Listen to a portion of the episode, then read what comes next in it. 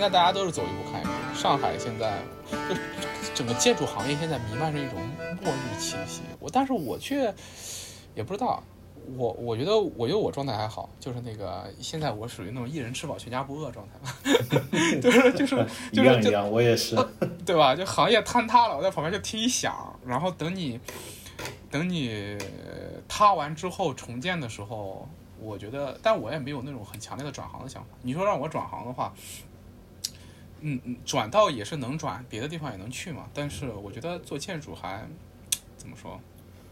蛮蛮不是说蛮好玩，蛮有趣的。就是我我我没想过这个事儿，就是说，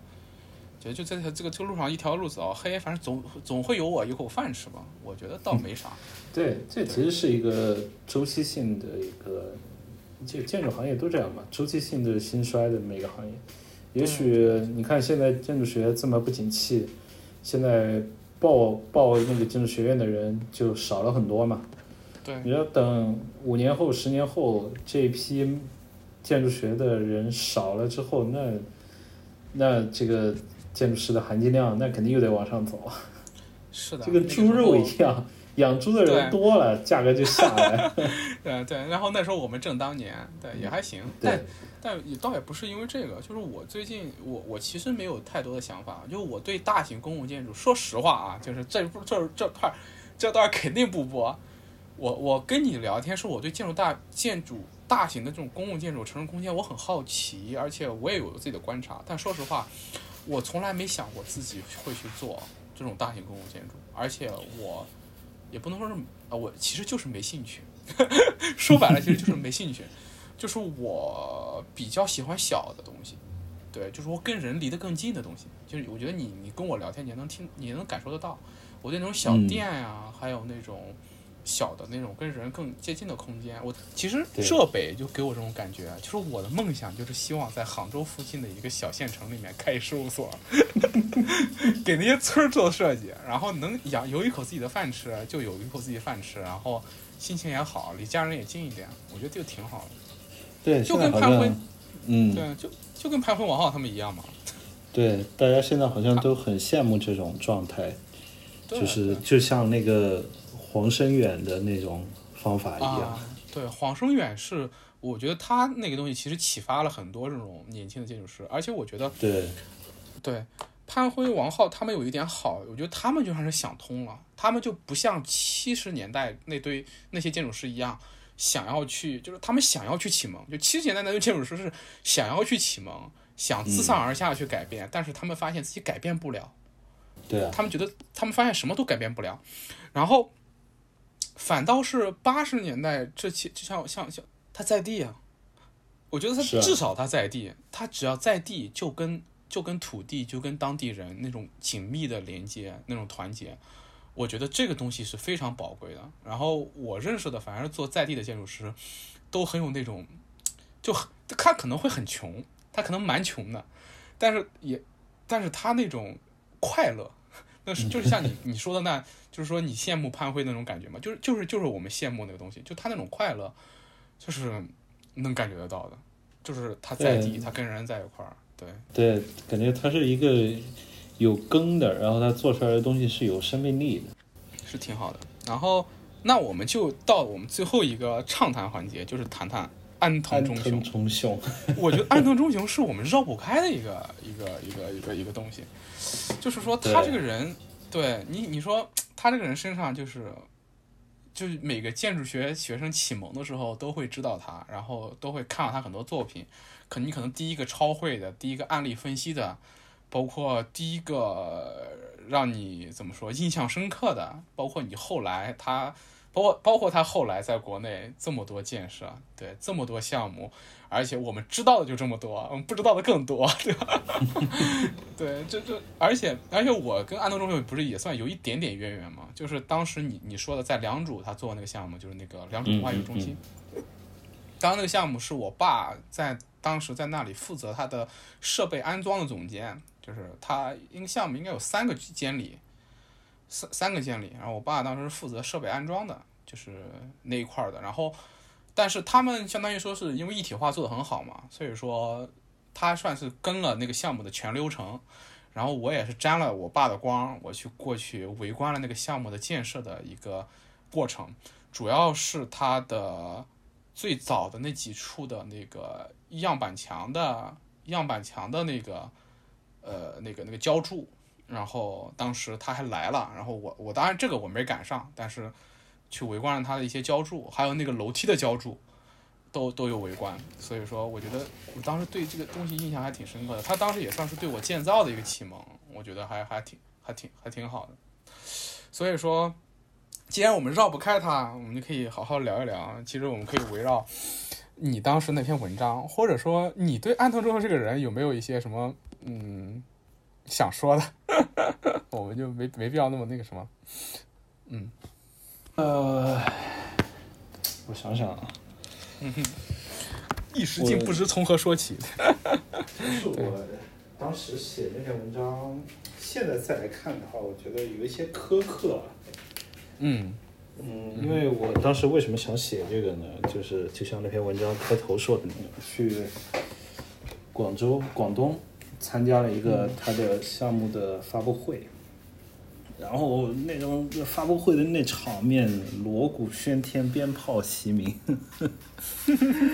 然后嗯，就是我没见过那么大场面，嗯。嗯，然后等他那个方案一放出来，我天妈呀，这是个啥玩意儿？嗯，那方案特别特别糟糕，然后很敷衍，效果图也做的很差，然后里面的很多细节也都是他的一些。呃，惯用的手法，然后惯用的一些元素堆砌在里面，所以我当时，然后因为我之前也接触过呃安藤的一些项目嘛，所以我就开始想，嗯，觉得现在的安藤对中国人来说，或者对中国的业主来说，到底是什么呢？嗯，是一个。艺术家还是一个符号，还是一个装饰呢？然后就开始写这一篇。其实写这一篇最早，这里面我提到了三个项目。呃，其实最早我最早知道接触的是那个中间篇幅最短的那一个，就是在北京朝阳区的一个美术馆。对这个美术馆当然是属于没办法放在公开层面上来讲的。再然后呢，就是接触到了那个广东的那个和美术馆。嗯，和美术馆，我对和美和美术馆的感觉很不好。呃，其实我自己去的时候是属于那种媒体邀请嘛，我们并没有花钱买门票。但我知道了那我看的那场展览门票一百五十块钱的时候。我惊呆了，虽然那展览很糟糕啊，就是有一有那么一两件还不错的房子，但是整体的展览的质量是很一般的，而且那个最关键的是那个整个建筑的空间，如果作为一个展览空间的来说，和福斯特的那个一样，也是一个很糟糕的空间。嗯。然后再然后就是去年的九月份十还是十月份去九月份去广东参加那个呃发布会，就那个礼堂，然后就被呃我在这在那个发布会的现场，就越来越明确的感觉到，安藤忠雄已经成为中国富人们非常非常热衷的一个。文文化的符号，所以我就觉得安藤好像就像他，就从我们初学建筑时候的一个英雄，就变成了一个从道义上来说一个最讨厌的人，就是那种为虎作伥的人。所以这就对我来说，其实是一个幻灭的过程。就是偶像幻灭的过程，对，对，这就是我对于安藤的一个心路历程。然后还有一些，还有一些是那个呃设计上的问题设计上的那个幻灭。就比如说，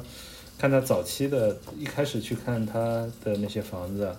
包括之前在媒体上面看到的啊，光之教堂、水之教堂，什么主机的长屋啊，包括之后我去看那个良渚的那个，其实的时候我其实印象很好，我对那房子印象很好，很有美感。但是看多了之后发现，他不停的在重复自己，嗯，然后他好像就是用一种呃一招鲜，然后就。清水混凝土，然后一些符号，就一直在贩卖这一套，然后有可能是他中国团队的一些操作吧，就是你贩卖他的这个东西，我就产生了一种情感上的抵触。对对对，你说的这个其实对我是跟我我是我是跟你完全相同的一个心路历程，对，完全相同的一个心路历程。呃，包括就是最早的时候，我我入大一的时候，二零一二年嘛，那个时候第一本啊，第一本大家推荐的建筑师建筑师必须必须读的《建筑师的二十岁》那本书，我们图书馆学校图书馆一共有四本，啊，男生抢了两本，女生抢了两本，然后我们男生两个大宿舍，就一个大宿舍十二个人嘛，三室一厅的，一个大宿舍一本，就那本书到最后对被大家翻的烂到那种就是合不上胶。然后我们是怎么着的呢？就是说又买了两本，就是还给我们学校图书馆。我们我们后来就是我们我们我们那样一个小的学小，我们那个学校不是很好，但大家当时都会非常迷恋他的那个书。原因很简单，就是那个书写的确实很好。对，它是一个就是说怎么说？你说它鸡汤也好吧，但是它鸡汤这碗鸡汤包的确实是有水平。对，然后然后然后就是。安藤忠雄那一套作品集，然后那套作品应该是只收录了他在日本的作品，然后包括他最早的日本的一些美术馆和那个呃教堂，还有一些一些一些一些作品。对，然后那套书当时也是被我们那个那一届的同学生就是奉为珍宝一样的。对我们时不时常就是说，呃。就是最早的时候是有一群这个学生就先斥巨资买下来，后来就是说大家想办法，对，也得也得也得有一本，然后放在自己的案头。对我自己也有一本，呃，然后就是有一个接近他的过程，就是我跟你说了，就刚才你你就是你非你你觉得还不错的那个良渚文化中心，良渚文化艺术艺术中心应该是他在中国的相对早期的作品，就是相对早了，但马桶龙可能比他要更早。马桶龙是哪年？我忘了。一一年，对，然后那个良渚文化艺术中心是一五年建成的，然后就是说你你凑近了看之后，他确实给了你鼓舞，然后包括当时他的那些，呃，他们那一套那个那个那个那个在在杭州的良渚文化艺术中心的那个施工图配合团队是上海的一家，忘了叫什么了，对，那个那家那家公司，然后还跟他们的施工图配合的单位当时还有过交流。他们就会感慨，就是，呃，就是他们的就是安藤忠雄的工作团队的做东西多么细致啊，或者说他们的效率怎么怎么怎么样，就会有一些有一些反馈吧，那种像类似都市都都市传说一样的反馈到我这儿，然后紧接着就是幻灭，就是幻灭，就是随着他在国内的项目一个一个一个，然后后来当然也是了解到了他一些东西，就是说。呃，我们以前经常经常拿他和魏延吴做比较，就是就是就是就是就是说，一个有力量的建筑师和一个力量可能没那么没没那么有力量的建筑师的一个对比，但是到最后会发现他们俩 越来越像了，对，哎，所以说还蛮感慨的，对，装修建筑师。对，你这话说的就是，而且你你看，你看魏延武到最后也是变成那样，就是说一直都是一种手法，然后不断的重复自己，然后最要命的是说，你你就是其实回到我回到我们刚才，就是就回到我之前我们聊聊建筑的时候，我我我非常喜欢的建筑那个文质之变，就是安藤忠雄的建筑的形式感很强，但是他早期那些作品内容能撑起来的形式。内容能撑起来的形式，场地也好，呃，它的这个建设的初心也好，就是说它跟开发商的那种互动也好，或者跟它的建设方的互动也好，和它使用者的互动也好，是比较丰盈，然后它的形式在那个时候让大家看起来不这么让人觉得浮夸。但是它越往后，尤其在国内的这些建筑，呃，内容乏善可陈，形式也也撑不起来，然后而且中间的有些有些有些东西尺度莫名其妙的失真，对，所以说也是就就最后也只能像那个安藤那像像魏延武一样沦为了装修建筑师。对对，这个呃安藤的房子里面还有一个，我后来才意识到啊。然后，甚至看他以前的房子，他从来就不是一个呃这种所谓的公共建筑师。他所有基本上所有的项目都是为为精英服务，为权贵、为精英服务的。就是对，最后就会涉及到一个问题嘛，就是建筑师这一职业到底是为。整个人类服务还是为少数权贵精英服务的这么一个根本的问题。哎，对，我觉得这个问题非常好。对，一旦思考这个问题，你就很难再对安藤，我就我就很难再对安藤有多有对他的，甚至包括他对他的作品、对他的经历有有多大的认同感。对对，尤其是尤其是我们可以拿他跟另外一个、另外几个就就就就其实这也是你的那篇文章里面给我的启发吧。呃，先不说远的，呃，先不说近的，就说稍微远点的板帽，板帽的建筑。当然，呃，我那篇文章是不是你写的？我忘了。就是说，板帽板帽也做过一些，呃，板帽也做过一些。呃，怎么说？成本比较高的，然后为也不，但它当然也不是为精英服务的了。但是板帽当时获得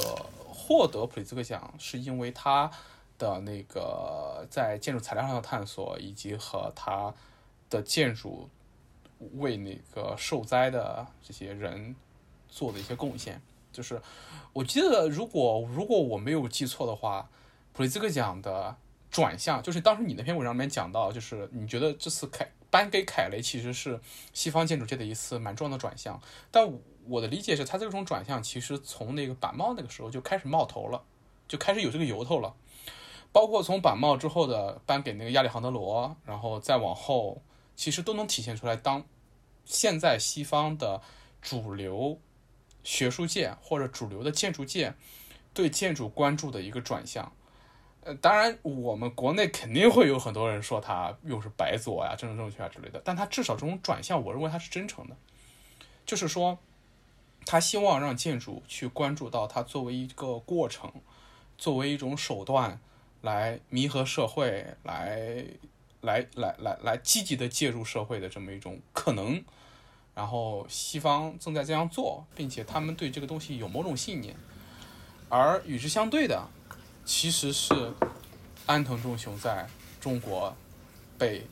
追捧的这么一个现实，我觉得这个这个对比其实还蛮发人深省的。对，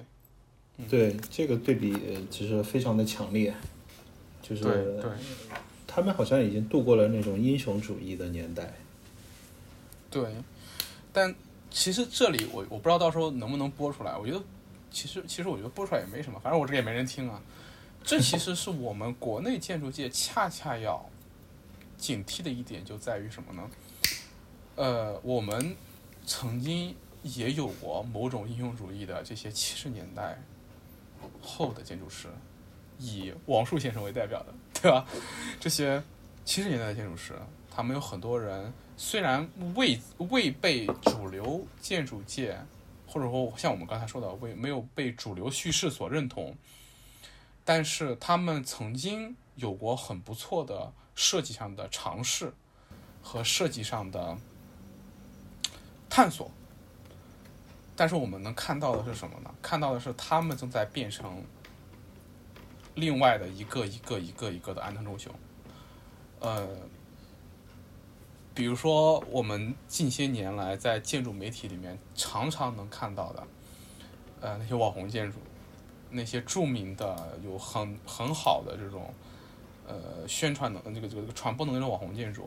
往后往后剥离去看，不说别的，就说阿那亚吧。阿那亚本来就是国国内一个非常非常非常典型的一个富人社区，那么嗯，很多现在的网红建筑，它是一提都是阿那亚的配套，对吧？阿那亚的礼堂、阿那亚的图书馆和阿那亚的剧场，那么再看看安藤忠雄。对吧？就就不得不有这种警惕，就是到最后这个这条路是不是一个难以去避免的，难以去对，就这个其实还蛮警醒的，我觉得。我们怎么样去？对，对我觉得，嗯，如果从悲观的角度来说的话，这个肯定是主流，就是绝大部分人的状态。但是我比较。沮丧的就是我们国内好像并没有人去做那些，嗯，就是呃关注底底层啊，嗯这种，因为我以前接触过一些，包括我上一份工作，我我对他的理解是什么，你知道吗？就是，呃，这种就像凯雷这种设计，就是其其实你话又说回来啊，凯雷。凯雷这次拿奖这件事情，当时在豆瓣上面还是有争，有有有有过一定的争讨论的，就是不多，就是也也都是我们的熟人嘛，然后在上面有讨论。然后有些人跟凯凯雷是有交集的，对，就是说，因为凯雷在主要活跃在那个他在他在那个门校带过 studio，他在那个提里切带过 studio。然后在美米兰理工，包括在西班牙这些地方都有过交流，然后就是我们也有些共同朋友跟他共事过，他们给我的反馈就是凯雷这个人非常的怎么说，懂得包装自己，对，然后就是一样嘛，对对，就很很非常懂得包装自己，呃，但但是我觉得不完全一样，就是他是做实实事的，就是我另外一些朋友的反馈。他是在非他首先他这个人为人很简朴，然后他不求利，他求名吧，我觉得求名也名利嘛，这个东西我觉得有名利心也不是什么大问题。他真的在做事儿，只不过呢，他很精巧的在这个过程中去利用自己的身份，去为自己谋得一些呃名声也好啊，或者谋谋得一些资源也好吧。但是我又看到他要把这些资源真正的投入到他的故乡。投入到他的非洲的那些地方，而且他的事务所就设立在当地，有很多当地的员工，包括他的时间也很在地。然后他一个人欧洲、非洲两边跑，然后一个人能够获得普利兹克奖，那肯定他有运作，我认为也是可以理解的，也是可以理解的。然后当时在豆瓣上有这种讨论。其实，因为我没有去过欧洲，去我也没有接触过凯雷，我也没有在他的 studio 里面工作过。我就我有两个朋友都在他的 studio 里面工作过，给我的反馈呢，就是展现了他的两面，就一个是他，呃，精巧的一面，就是说，呃，懂得去撬动社会资源和撬动欧洲人的同情心的这一面，就是利用政治正确来装点自己的这一面。然后另外一个人给我的反馈是，因为他跟着凯雷去过非洲，然后展现的是他在非洲非常在地的。实践和非常怎么说，对自己家乡的那种热情和对建筑本身的信信念的这一面，然后我觉得这，我觉得可能这两面都是真实的他吧。我我我当时就蛮感慨的，就就就就对这个凯雷这件事情还蛮感慨的。我觉得人可能还是真的是很复杂的，但是如果他能做一些实事儿，还是挺好的。然后，但是但是但是话又说回来啊，我觉得还是有希望的。我我这一点还是我觉得还是有希望的。为什么呢？就是，呃，我认识一些朋友，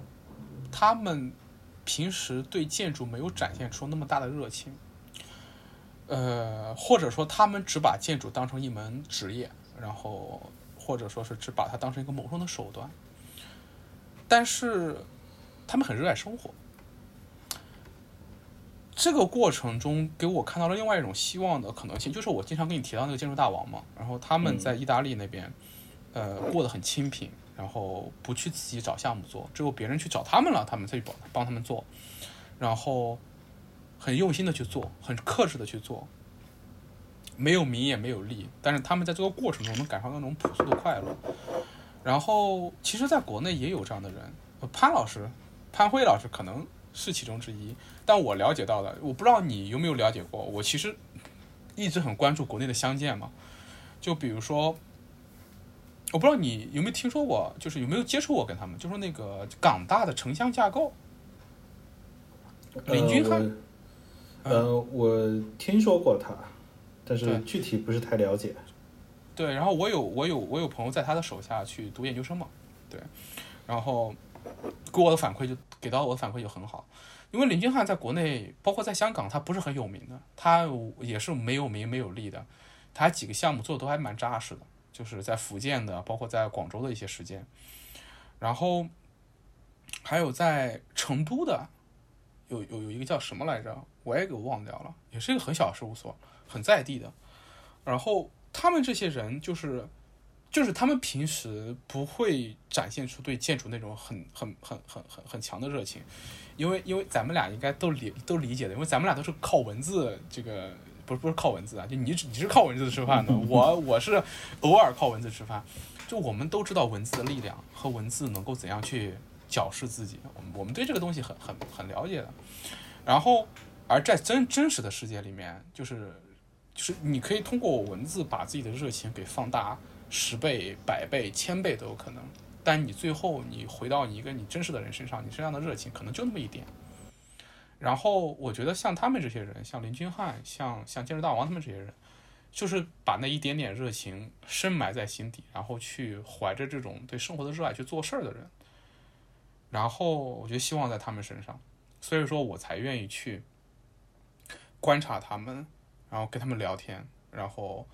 从他们身上获得一些营养和能量，然后去支撑自己去在这条路上往前走。然后包括包括我将来也希望自己能像他们一样，像个木匠一样去生活。然后对我相信你也是这种人，因为我相信你也是那种能够把这种有当然就在像像我们这种在在在在在在在这个行业里面打拼，不是不是也没打，就是说。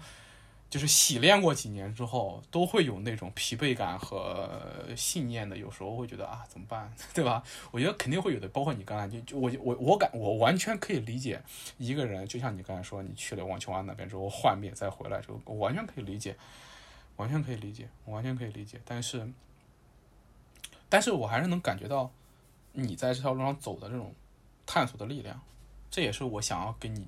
喊你一块聊聊。的一个原因，我觉得这也是一个需要互相给点力量的时候。我觉得是这个，是这个时候，对。嗯，对我，